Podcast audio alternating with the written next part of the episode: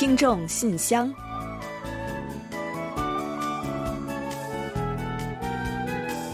分享最新动态，聆听您的心声。听众朋友们，大家好，我是李璐，欢迎收听《听众信箱》节目。听众朋友们好，我是婉玲，非常高兴啊，又跟大家相会在《听众信箱》了。韩国文在寅政府上台以来呢，一直是以贴近民众、与民沟通作为运营国政的准则啊。这不呢，十八日啊，青瓦台推出了自己的官方应用了。嗯，一个政府拥有自己的 APP。挺新奇的，嗯，那也真够接地气的哈。那有了这个 A P P 啊，今后无论是文在寅总统还是青瓦台的消息呢，民众呢都可以实时关注了。另外啊，一直以来呢，为韩国国民所称道的这个国民请愿版呢，也被请进了 A P P。老百姓啊，有什么诉求不满呢，都可以通过更直接简便的途径传达给政府。嗯，是的，现任政府成立以来呢，国民请愿板块呢，算是为推动国家的发展、建立国民的理想国立了不少的功劳。嗯，所以呢，这次呢，也被安排在了青瓦台官方 APP 的显著位置，也充分体现了政府与民沟通的意愿。还有呢，就是通过新的 APP 呢，也可以迅速了解到我们生活中呢会出现哪些的变化。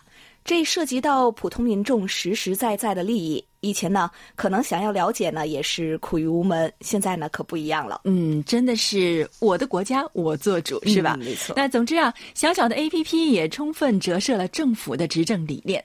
那先不说结果怎样啊，能有这样的尝试，我觉得就非常值得点赞啊。另外啊，还有一个利好呢，就是可以在线来申请参观青瓦台。感兴趣的朋友啊，可以及早的下手，因为据说呢，可是要排很久的队的哦。是的，参观青瓦台或许要等，但是我们的节目无需等待。接下来呢，就请大家和我们一起来开启今天的听众信箱。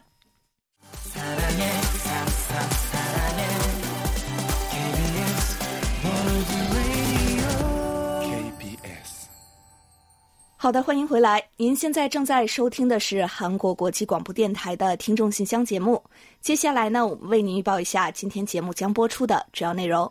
我们这期节目呢，依然还是有韩广动态、来信选读和生日祝福等几个小栏目。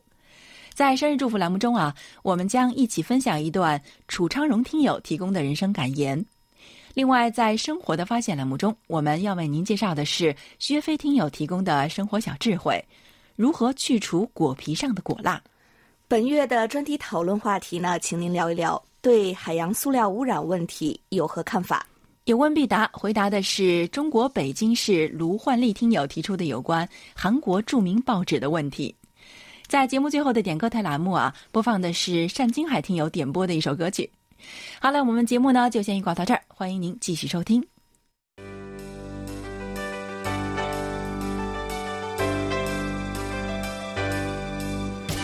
听众朋友，欢迎进入今天节目的第一个环节——韩广动态。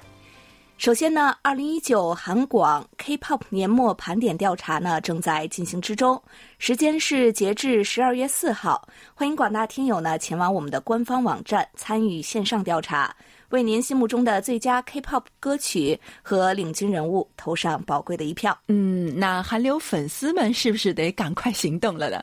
来，让我们看看啊，最终谁会成为人气之王？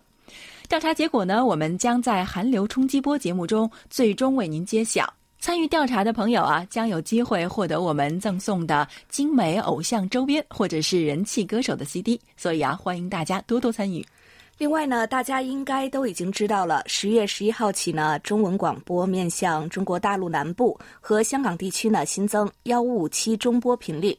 那近期啊，我们也收到了大量听友们的反馈，一方面呢，表达对我们增设频率的欣喜之情；一方面呢，为我们反映收听效果。嗯，所以呢，借着这个机会啊，我们也再次提醒一下听友们，新频率节目播出的时间是北京时间十九点到二十点。别搞错了时间哦。那另外呢，我们也期待着更多的听友收听反馈，帮助我们进行调整和改进。没错，呃，看到听友们对此的激动和欢喜呢，也让我们很是感动啊。那今后呢，我们会力争提供更多样化的服务，来满足大家的期待和需求。另外呢，就是我们其他播出频率和时段呢，并没有变化，也欢迎大家呢正常和准时的收听哦。嗯，还有啊，近期呢，我们正在陆续向各位听友发送二零二零年度台历和二零一九年下半年的 QSL 卡。那最近呢，我们也收到了很多听友说啊啊，想得到台历和卡片。那大家的要求呢，我们都已经看到了，没问题，我们将尽可能的满足大家的心愿。因为工作量有一些大，还有呢邮路可能会有些问题，所以呢也许会有些耽搁，还请大家不要着急，您的礼品一定会到的。嗯，临近年底了啊，听友们和我们的互动热情呢也是愈发的高涨了，让我们心里呢暖暖的。也请大家呢保持住这种热情，和我们互动到底。我们呢也为大家准备了很多精美的礼品，当然了，也有我们的这个年末四大奖啊，真的是不容错过哦。好了，动态环节呢就先介绍到这里。栏目的最后呢，我和婉玲来公布一下本期节目的获奖听众。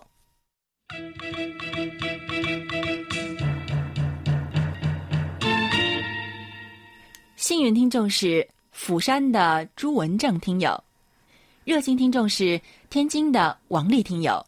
接下来呢是本期的参与奖获奖听众，他们是上海的朱坚平听友。浙江省义乌市的陆达成听友，以及广东省茂名市的维维听友，嗯，恭喜以上的朋友们获奖啊！那衷心感谢你们对于韩广节目的关心和支持。当然呢，也希望广大的听众朋友们多多支持我们的节目，给我们多来信、多反馈，和我们多互动。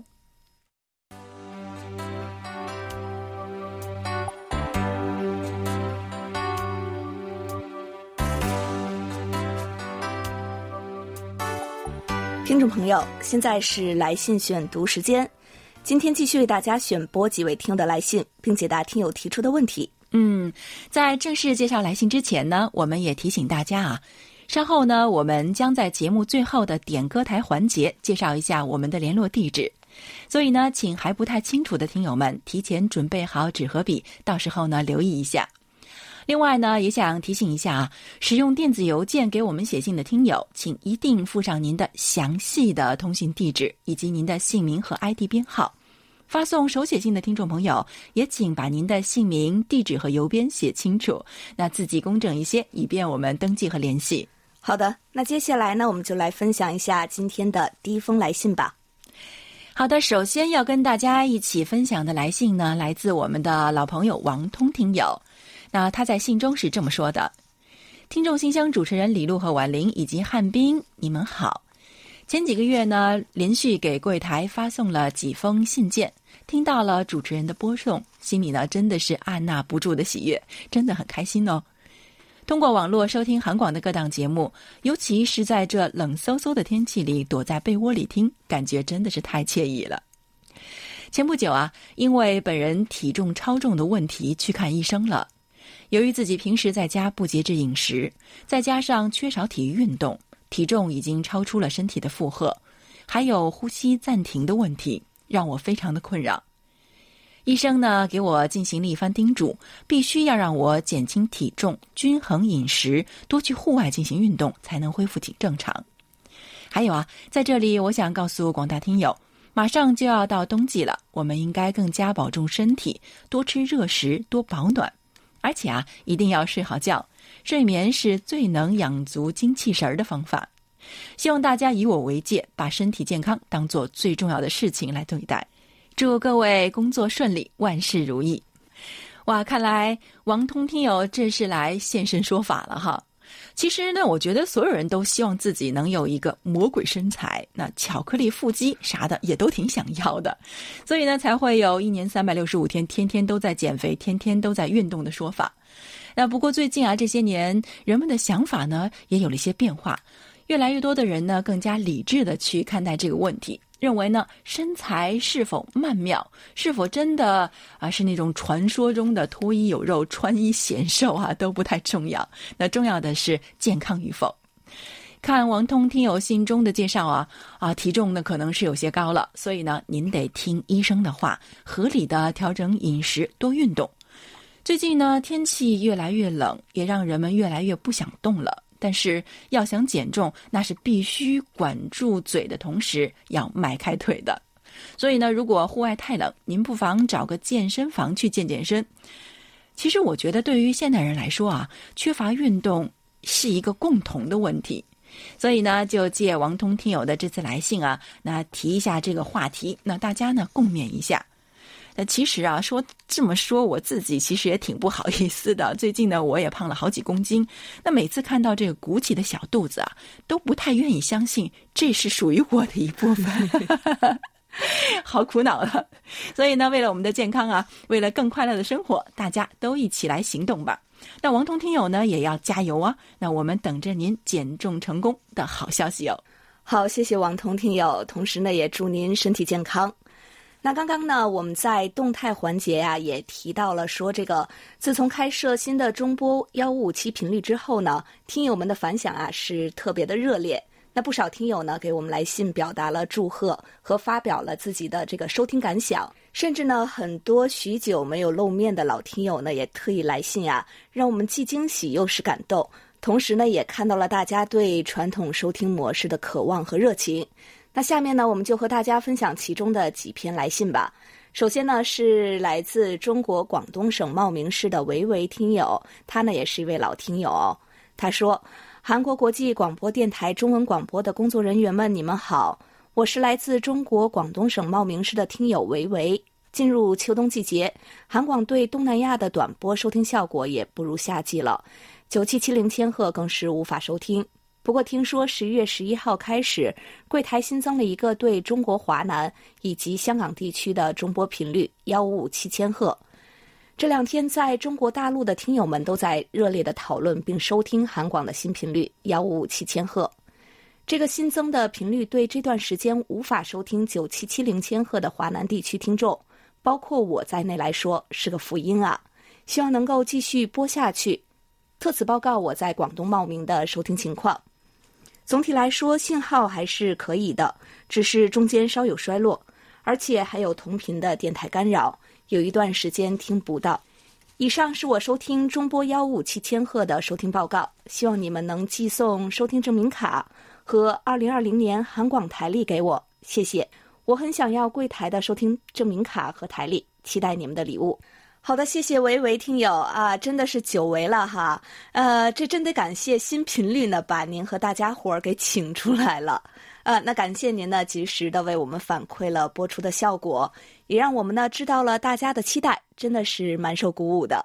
您放心吧，台历呢和 QSL 卡我们会在近期为您寄送，希望您能够喜欢。同时啊，也希望您呢在收到后呢，别忘了再来信和我们分享一下。还有一封来信呢，是来自福建省泉州市的陈哲迅听友。他说：“KBS 韩国国际广播电台，你们好，我是听友陈哲迅。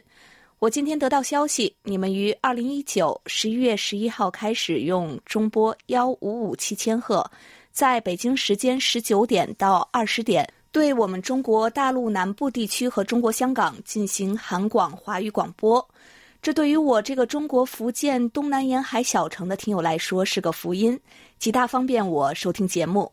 中波幺五七千赫在我这里挺清晰的，非常感谢你们做出这样的决策和调整，我会继续支持和收听韩广的。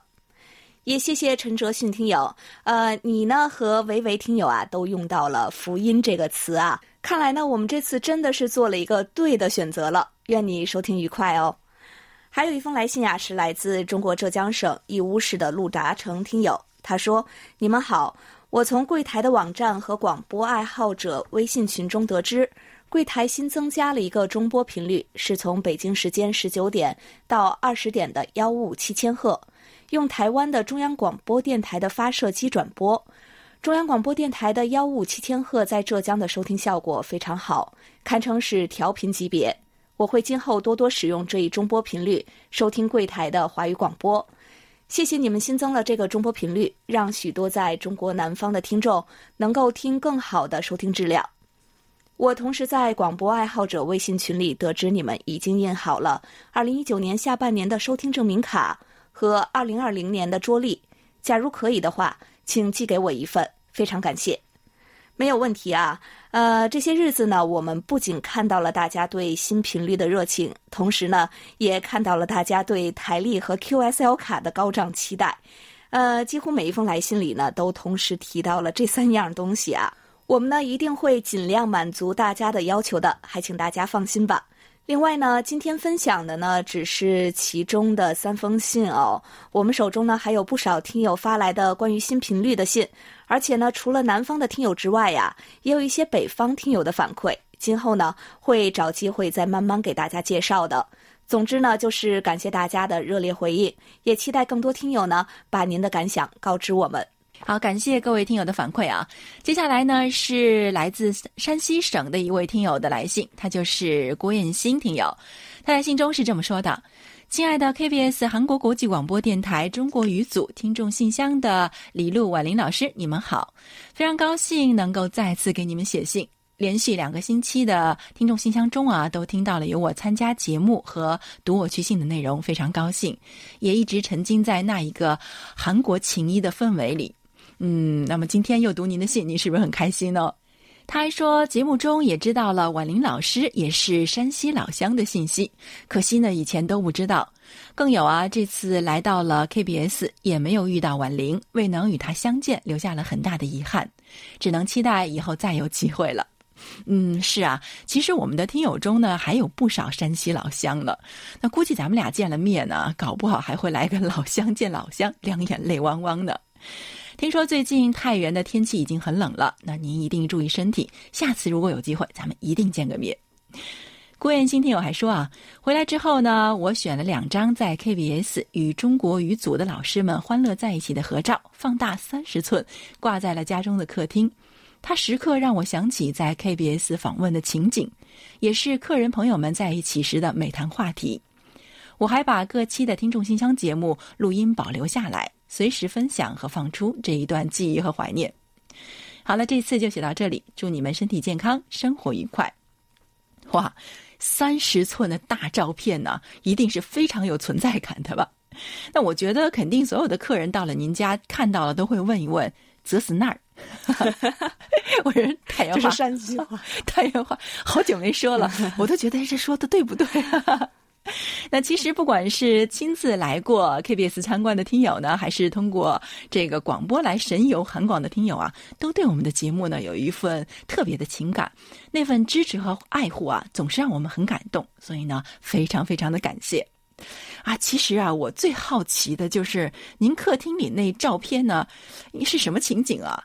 李璐会不会也在照片里呢？嗯，我本人也很好奇啊。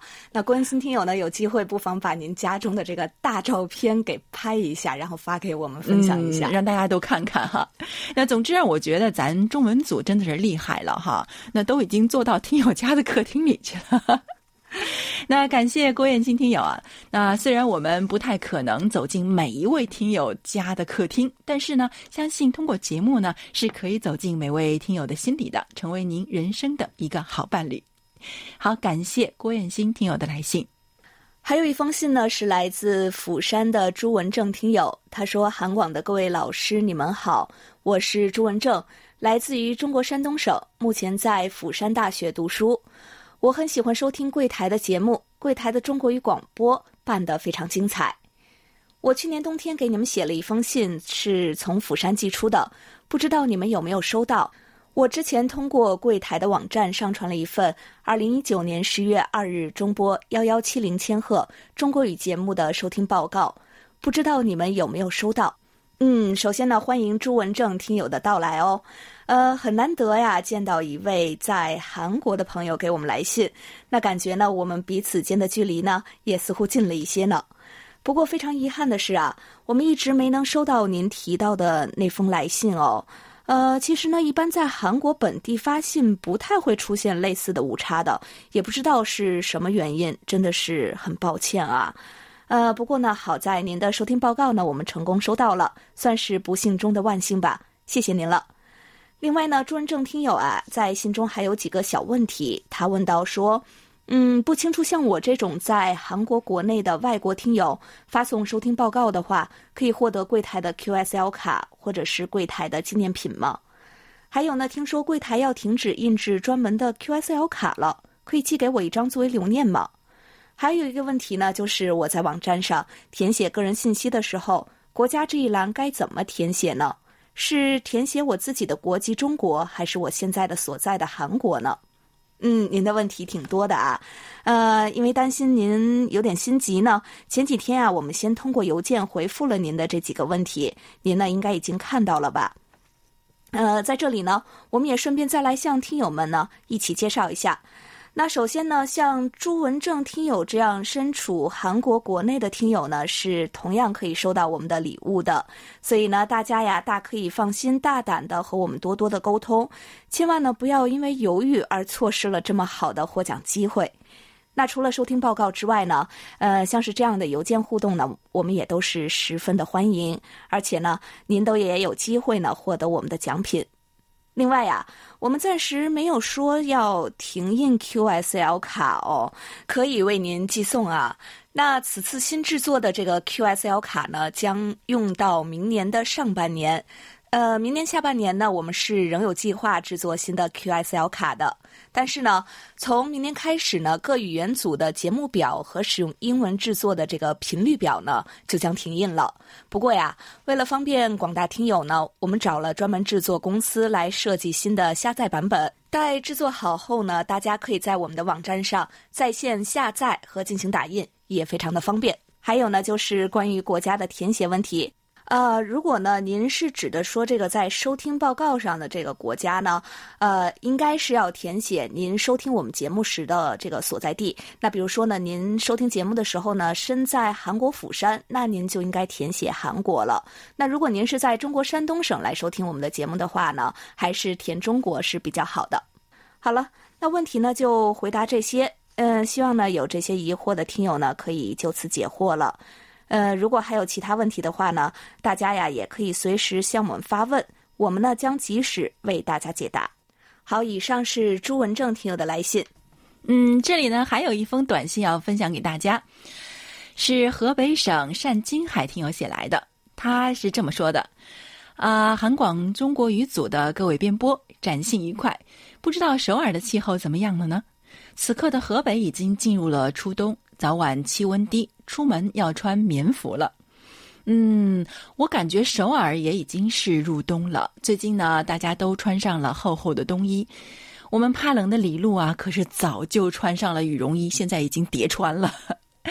在过去的几个月，因为孩子小，家庭琐事多，所以呢，与韩广的联系少了一些。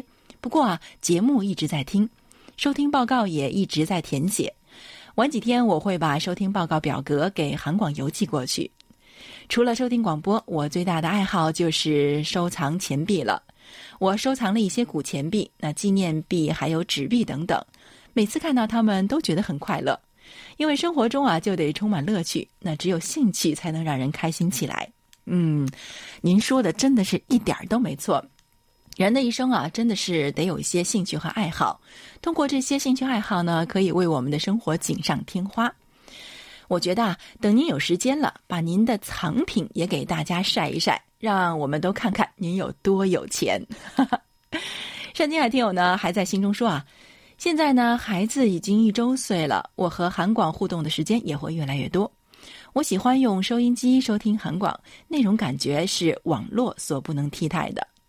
好了，天不早了，我先下线了，晚几天再给韩广写信。哇，原来您最近在当奶爸哦，奶爸可不是好当的。那孩子呢，只有一周岁的话呢，一定会忙得焦头烂额的。那不过啊，看着孩子一天天长大呢，也是件幸福的事情。那当然，用收音机收听心爱的节目呢，也是件幸福的事情。祝您的人生因为这些幸福而变得更加的丰盈。另外呢，单金海听友呢还希望点播一首歌曲，那我们会在节目最后的点歌台栏目满足您的要求。期待您的下一封来信，也祝您的小宝宝健康快乐，快快长大。好的，再次感谢今天来信与我们分享的所有听众朋友们。那因为时间关系呢，本周的来信就先介绍到这里。下面呢，让我们一起进入一周最甜蜜的单元——生日祝福，为下一周过生日的听众朋友们送去我们最美好的祝愿。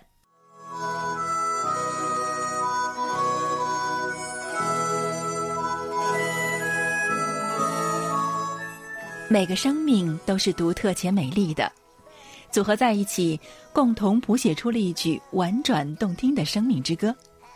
此时此刻，在韩广这个大家庭里，让我们把最真诚的祝福送给您。欢迎来到生日祝福。首先呢，我们送给即将过生日的听友们一段由安徽省巢湖市楚昌荣听友提供的人生感言：欣赏他人，欣赏一个人始于颜值，敬于才华，合于性格，久于善良，忠于人品。人生就是这样，和阳光的人在一起，心里就不会晦暗；和快乐的人在一起，嘴角就常带微笑。和聪明的人在一起，做事就变精明；和大方的人在一起，处事就不小气；和睿智的人在一起，遇事就不迷茫。借人之智，完善自己，学最好的别人，做最好的自己。好的，感谢楚昌荣听友与我们分享刚才这段话。同时呢，我们也借着这一段话，祝福下一周过生日的所有的听众朋友们生日快乐。那过生日的朋友们呢？您可以到我们的官方网站“生日快乐”板块来查询您的生日信息，接受我们对大家的祝福。如果广播前还有朋友没有做过生日登记的话，请将您的生日地址和姓名的详细信息发送给我们。这样呢，您不仅可以收到我们的生日祝福，还有机会获得生日月份由我们送出的一份。精美的生日礼品。嗯，那接下来呢，我们就把这首由申贤熙和金路德一起演唱的《欧巴呀》，就是哥哥呀，欧巴呀，送给十一月二十三日到十一月二十九日过生日的所有听众朋友们。即使您不是哥哥，也真心祝福您每一天都快乐，每一天都能有好心情。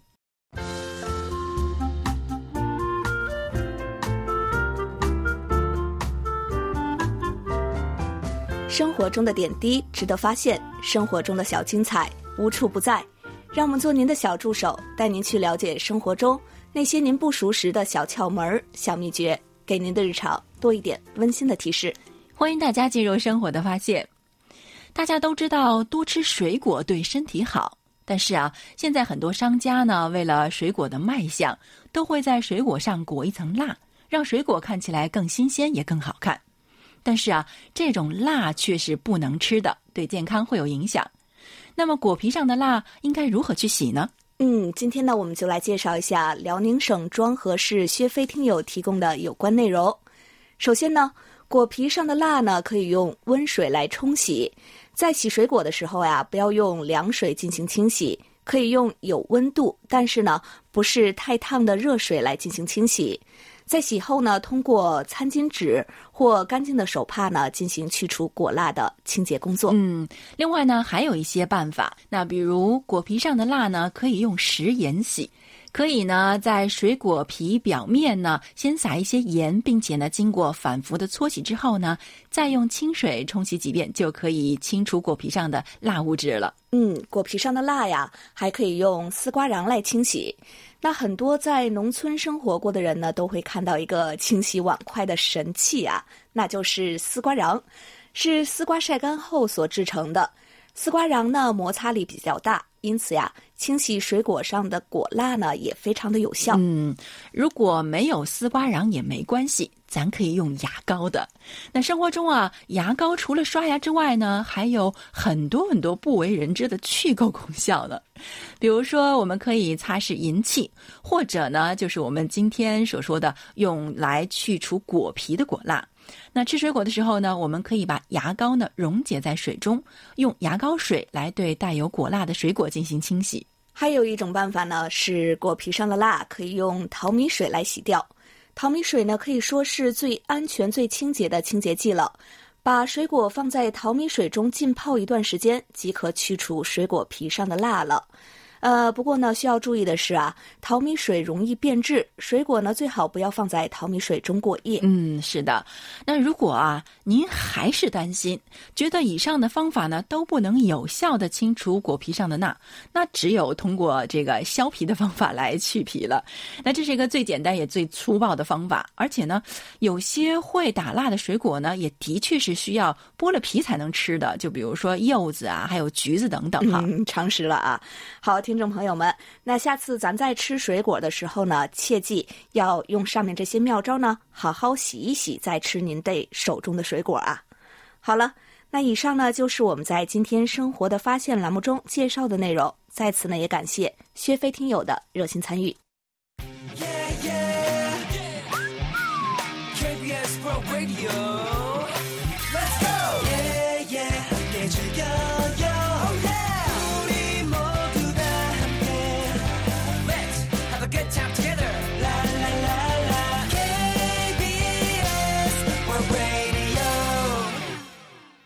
好的，欢迎回来，这里是韩国国际广播电台的听众信箱节目。下面呢，让我们一起来进入今天的专题讨论环节。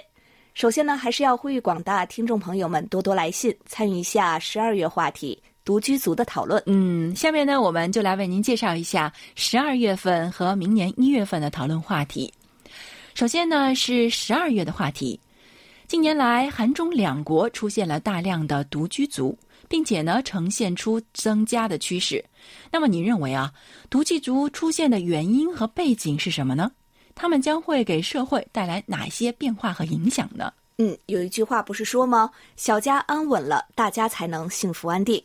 面对庞大的独居族，应该有哪些措施和政策来保证他们的平稳和健康生活？嗯明年一月份的话题啊是这样的：我们每个人心中呢都有一套属于自己的生活哲学，指引着我们想要的生活和希望成就怎样的自我。它是我们前进的动力，当然也是希望。嗯，所以呀，我们邀请大家呢，在明年一月份的话题里呢，畅想一下您新年里的生活方向。新年快到了嘛，总会被赋予很多的美好和希望。您呢，不妨趁此机会同大家一起来分享您新年里的生活目标和那些希望获得的小确幸。嗯，相信大家一定有不少话说。那如果您刚刚啊没有听清楚我们的话题预报的话呢，可以到我们的官网上找到专题讨论板块进行查阅的。欢迎大家多多参与每月的话题讨论，幸运听友可是有奖品拿的哦。好，接下来呢，再来介绍一下我们本月的话题吧。那最近呢，海洋塑料污染成为了一个大问题，尤其是微塑料的影响呢，更是颇受关注。欢迎大家呢，就各种海洋塑料污染的来源、范围以及对环境和人类的影响，还有应该采取的举措等等，发表您的观点。嗯，好的。接下来呢，我们就一起进入今天的专题讨论。首先要跟大家一起分享的是中国上海朱坚平听友的观点：塑料污染已经成为日益严重的全球环境问题，威胁生态环境、大众健康和经济可持续发展。其中，海洋作为连通世界五大洲的人类共同环境资源，已经成为塑料污染的最大受害者。研究显示，截至目前，全球海洋中塑料垃圾总量约为1.5亿吨，每年还有新增1200万吨塑料垃圾排入海洋，并且百分之八十都来自于陆地上的生产和生活。这些海洋塑料垃圾中，其中直径少于五毫米的微塑料垃圾被称为是微塑料，其颗粒小、密度轻，极易在各种环境中进行传播。微塑料走进环境，最终也会走向人类，影响人体健康。中国作为世界上最大的塑料生产国和使用国，海洋微塑料也广泛存在于中国的近海、河口和海洋生物体中。环境保护专家指出，解决海洋微塑料污染问题，必须从源头开始治理。除了通过减少一次性塑料消费、限制部分塑料上市、加大上限约束之外，还要推行塑料生产者的责任延伸制度，让企业责任延伸到塑料产品的整个寿命周期，特别是塑料废弃后的收集、运输、处理等成本，促进企业塑料产品的循环再利用。只有这样，才能真正的减少海洋塑料污染对环境的影响。好，以上就是朱坚平听友的看法。好，感谢朱坚平听友。那接下来呢，我来分享一下天津市王丽听友对本月话题的看法。上世纪八十年代中期，塑料的使用还是极其有限的，除了防雨的塑料布，少量商品、商品包装和儿童玩具，日常生活中很少会见到塑料。到了九十年代初期，塑料已经广泛使用，如今人们的生活早已离不开了塑料。特别是作为包装的塑料袋，可以说是早就泛滥成灾了。塑料经常被各种动物吞食，造成不少动物死亡的惨剧。另一方面，微塑料逐渐引起了科学家的注意。所谓微塑料，是指直径小于五毫米的塑料颗粒，包括塑料颗粒工业产品和大型塑料垃圾分解而成的塑料颗粒。现在，不仅是河流和海洋中，就连空气、自来水和食物中也都检测出了微塑料。环境中大量存在的多氯联苯、双酚 A 等持久性有机污染物，可以和微塑料结合成有机污染球体。相当于给那些污染物插上了翅膀。微塑料不能消化，会造成动物生病甚至死亡。越是食物链顶端的动物，因此受到的危害就越大。人类当然也无法避免。虽然九十年代中期白色污染的警告就已经被人们熟知，但是一般人对此麻木不仁，依旧随心所欲地使用塑料包装。而今，无处不在的微塑料是该让我们迷途知返的时候了。首先，大家要大力减少塑料制品的使用，能不用就不用，尽量重复利用。其次，塑料制品生产企业要全面采用可降解塑料，从源头上杜绝次生性微塑料的产生。第三，尽快找到环境中微塑料的来源，比如服装和洗衣机造成的微塑料，污水处理无法处理的微塑料，找到切实可行的对策，爱护地球，珍爱生命。从减少塑料污染开始。好，以上是王丽听友对本月话题的看法。好，感谢两位听友的分享和参与，也欢迎各位呢在这个环节畅所欲言。那专题讨论呢就先进行到这里，接下来让我们一起进入下一个环节。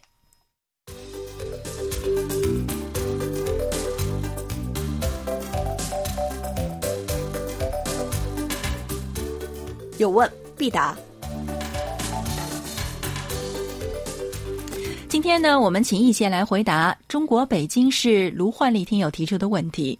他的问题是，请易贤老师介绍一下韩国都有哪些著名的报纸。好，接下来我们就请易贤来回答他提出的问题。各位听友，大家好，我是易贤。今天我来回答卢焕丽听友提出的问题。据报刊发行量核查机构。韩国 ABC 协会二零一八年末公布的二零一七年日刊报纸发行量与订购量调查结果显示，二零一七年韩国一百六十六家报社的日均发行量是九百六十三万份。这一百六十六家报社呢，包括全国日刊报纸三十家、地区日刊报纸一百零六家、经济报纸十六家等。其中呢，实际销售的订购量为七百一十九万份。在各种报纸当中，全国范围的日刊报纸发行量最多，共计五百三十五万份。其次是经济报纸，日均发行量是一百七十三万份。地区性日刊报纸的发行量排在第三位，有一百六十四万份。但是，随着九十年代末迎来网络新闻时代以及二十一世纪智能手机的推广，人们越来越喜欢阅读网络新闻，因此呢，报纸的发行量有逐年减少的趋势。韩国 ABC 协会于今年五月公布的二零一八年韩国主要日刊报纸发行量与订购量调查结果也显示，以订购量来看的话，朝鲜日报呢位居榜首。有一百一十九万份，其次是东亚日报，中央日报呢名列第三，每日经济与韩国经济这两份经济报纸呢分别排在第四与第五位。很久以来呢，朝鲜日报、东亚日报与中央日报呢并称为韩国三大报纸。朝鲜日报创刊于三一独立运动之后的一九二零年。是韩国历史最悠久的报纸，无论是订阅率还是影响力，均在韩国稳居第一。该报的立场呢，趋向于韩国保守派的观点。一九九九年，朝鲜日报的发行量曾在美国著名舆论杂志的调查当中一度位列全世界第十位。一九九五年，朝鲜日报在韩国报纸当中最早开始进行网络新闻报道。并提供中文版网络。东亚日报呢，有金信洙等爱国人士于一九二零年创刊的。经过上世纪五十年代因刊登反独裁言论被迫停刊、新闻审查、删除内容等磨难，从此呢以反映较多在野人士与知识界的呼声而著称。一九七四年，记者们还发表了自由言论实践宣言。中央日报是由三星集团创办人李秉哲创刊于一九六五年，凭借可靠深入的新闻报道，吸引了知识分子的关注。后来，中央日报呢成为第一份改用横向刊登新闻的报纸。好，听众朋友，今天给大家介绍到这儿，希望卢焕丽听友满意。我们下次再会。